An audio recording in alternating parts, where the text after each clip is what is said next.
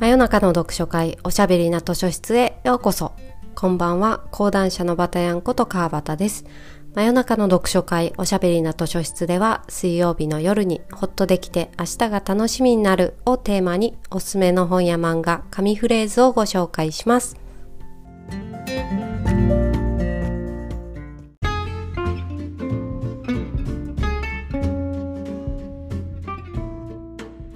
140夜を迎えました。今夜のお便りご紹介します。ラジオネームレモン水さんからいただきました。パタヤンさんこんばんは。こんばんは。昨年の秋より真夜中の読書会と出会い遡って聞いております。番組のゆったりした周波数が大好きで気持ちが落ち着きます。ありがとうございます。私は昨年がんにかかり現在も治療中です。先日友人から西加奈子さんの「雲を読む」を読んだよ。がんのエッセイだったからよかったら読んでみてとお勧めされました。作品自体は私も興味があり読んでみたいと思ったのですがなんだかぶしつけにデリカシーなくお勧めされたことに対してモヤモヤしてしまいました。相手は良かれと思って言ってくれていることですし私にも常に気持ちをおもんぱかってほしいという態度があるのかもしれませんが気持ちがどうも晴れません。うーんなるほど。また日本の小説はがんになるストーリーがとても多いと感じています。ドラマチックに使われたりそれが自分よりラッキーな状態にある方の寛解ストーリーだったりすると落ち込んだりもするのです。以前バタヤンさんがおすすめされていた無人島の2人もまだ読めていません。難しいかも分かりませんがこんな時におすすめの本がありますしたら教えてください。上司が気軽にスッと差し出してくれるような感じで教えていただけたら幸いですといただきました。ありがとうございます。そうですね。難しいですね。そのご友人ももちろん良かれと思ってなんでしょうけれども。えー、って思うこうモヤモヤする、まあ、デリカシーないというふうに感じちゃう気持ちはすごくわかる気がしましたね。何でしょうねその何というか直線的な発想にうーんって抵抗を感じるんでしょうかね。そんな一緒くたじゃないんだよっていうかそんな単純じゃないんだよって思うことはまあありますよね何かこうアドバイスを求めたわけじゃないけど、まあ、旦那とああでこうでみたいなことを言った時にそんなのもう離婚しちゃえばいいじゃんとか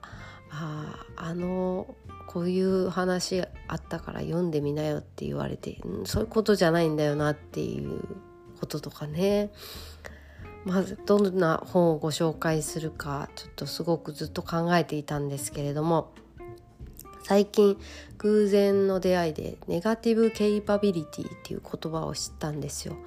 ケイパビリティっていう言葉自体も私は最近知ったんですけど人事系のビジネス本にまあよく出てくるんですよね。ケイパビリティって能力力量手腕という意味でしょうか。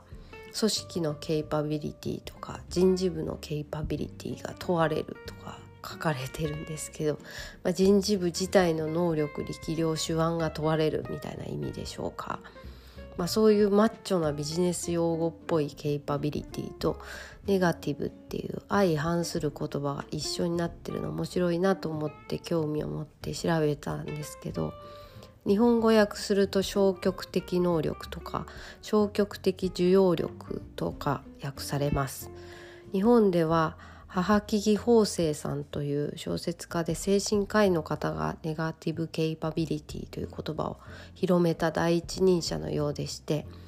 そんなわけで今夜の勝手に貸し出しカードは母木義法生さんのネガティブ・ケイパビリティ答えの出ない事態に耐える力にしました。ネガティブ・ケイパビリティっていうのは一体どんな能力なのかなぜこの本を選んだのか解説していきたいと思います。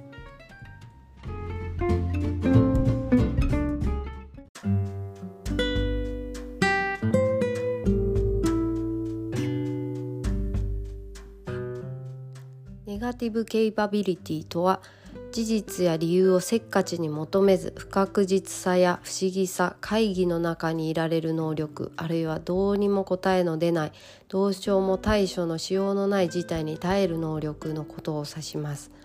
もともとは詩人のジョン・キーツが発見した概念で何かを必死に模索して本質に到達するまでのチューブラリンな状態に耐える力みたいなニュアンス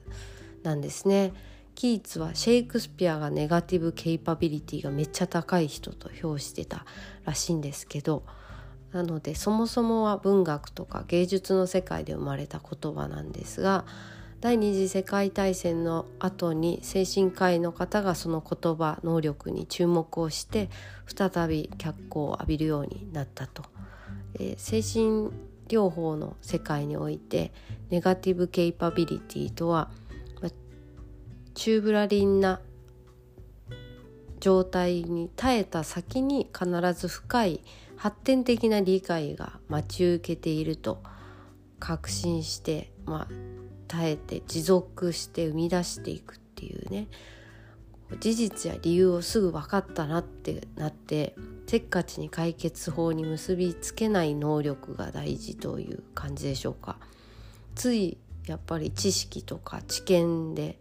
過去の経験なんかで患者さんを「ああこの人はこういうタイプねこういうことが理由でこういう症状が出てるんでこう対処しましょう」って、まあ、型にはめて解決しがちしようとしちゃいがちなところを我慢するというか、まあ、ちゃんと個々に向き合うみたいなイメージでしょうか。で逆にポジティブケイパビリティというのもあってそれは何かっていうとできるだけ早く答えを出して不確実不思議会議の中から脱する力そういう早期理解早期問題解決早く分かって理解して対処することが大事ってまあされてますよね。基本的には教育とかビジネスの場面では分からないことを分かる。パターン化したりマニュアル化したり整理するノウハウが、溢れているわけですよね。もうコロナ禍なんかはまさにそのネガティブケイパビリティが求められる事態だったのかなって私は思ったんですけど先行きが分からなくて不透明で不確実な中で忍耐力をすごく問われる状況でしたからネガティブケイパビリティが高い人はねあのイライラせずに過ごせたかもしれない、まあ、そういう状況が明けたせいか今はネガティブケイパビリティに欠ける短絡的な問題解決とか早期解消を求める風潮に世の中がっていうかみんなが行き過ぎているんじゃないかなってちょっと気になってもいます。こいつはダメだってなったらすぐ外すっていうか罰をつける。絶対反対ってなったらすぐ変えさせるとかね。うーん例えが正しいか分かんないですけどマイナンバーカードとかジェンダーレストイレとかの問題もまあ、いい面も悪い面もあるし立場によってこういろんな側面もあると思うんですけど、まあ、そういうふうに事態は複雑なはずなのにわって善悪を決めつけて白か黒かやるかやらないかみたいになっちゃう傾向がちょっとあるんじゃないかなって危惧しています。実際世の中の多くの問題とかってすぐに理解して迅速に解決できないことばかりではありますけどね。あでもネガティブケイパビリティっていう言葉は耐えるばっかりっていうその辛抱する能力ばっかりじゃなくてこの本に書いてあってすごくいいななるほどって私が思ったのはネガティブケイパビリティを諦めるってことじゃないんですよ。今は変えられないとしてもその不確実な状態に努力して耐えて希望を見いだしていく態度未来に希望する能力っていうのも含めてネガティブケイパビリティなんですって母木々さんは精神科医のお医者さんだからあのご自身がというより患者さんと一緒に不不確実な状況に対して、まあ、根気よく向き合いながら一緒に希望を見いだしていくっていうのがお医者さんとしてのケイパビリティ能力だっていう意味なんだと思うんですけどね。じゃあ私もネガティブケイパビリティを身につけたいわ伸ばしたいわって思ったらどうしたら身につくんですかって聞きたくなっちゃうんですけどそうやってすぐに答えを求めること自体がすでにネガティブ・ケイパビリティに反する。だからあのそういう概念があるんだなあるんだねっていうことを心に留めておけばいいだけですよと母木々先生はおっしゃってました。今日はこの本から紙フレーズをご紹介したいと思います。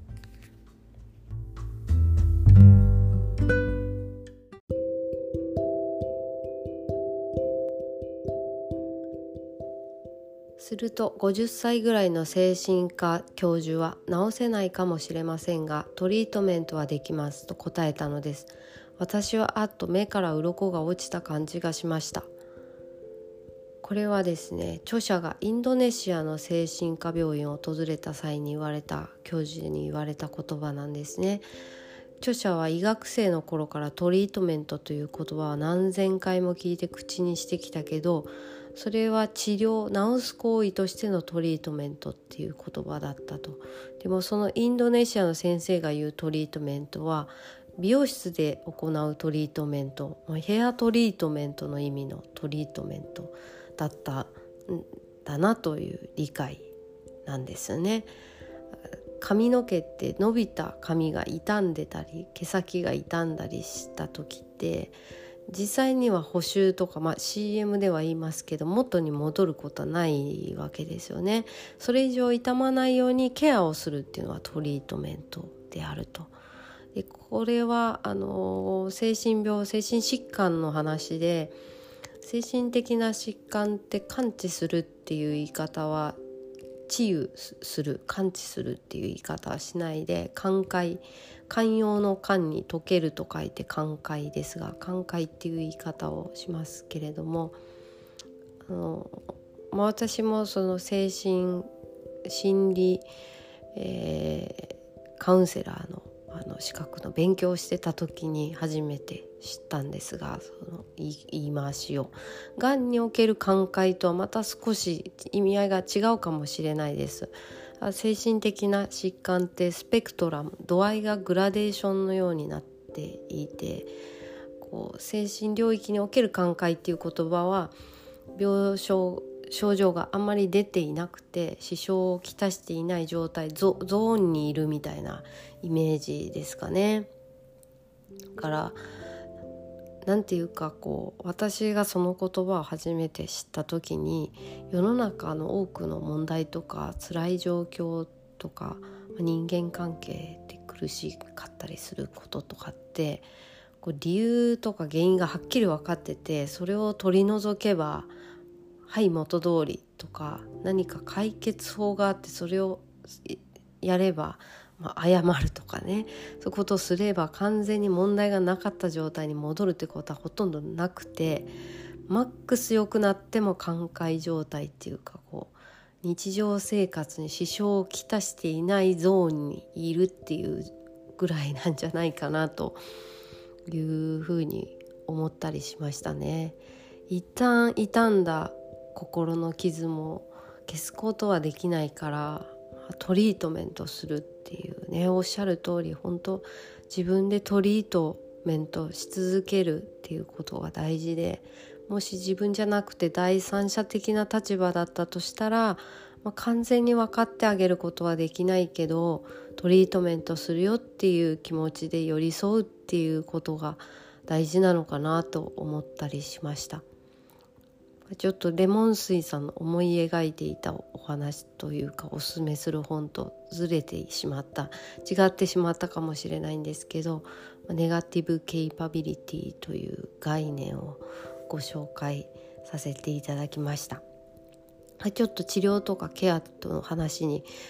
あの偏ってしまったんですけどもともとはその芸術の世界で生まれた言葉というのもあって、何でも分かりやすく分かろうとしないっっていう意味では小説を読むとか映画を見るとか、まあ、お芝居を見るとか絵画絵を見るとかね音楽を聴くとかそういう時もネガティブケイパビリティっていう能力ってすごい意味があるっていう話でもあるんですよね。全部が全部意味があって意味がわかるものばかり摂取しようとしなくてもいいのかなっていう意味わからんわわからんわっていうわからんなりにそのまま受け止めればいいのかなって。だから普段はあんまり興味ない興味持ったことないようなジャンルの映画とかドラマを見るとか絵を見るとかそういうのもネガティブケイパビリティを育てるのにいいのかもしれないですね。あいやいやいかんいかん。そうやってすぐにハウツーに落とし込んじゃダメっていうのがまあネガティブケイパビリティなのでした。今日も最後までお付き合いいただきありがとうございます。レモン水さんリクエストありがとうございました。またこれからも聞いてください。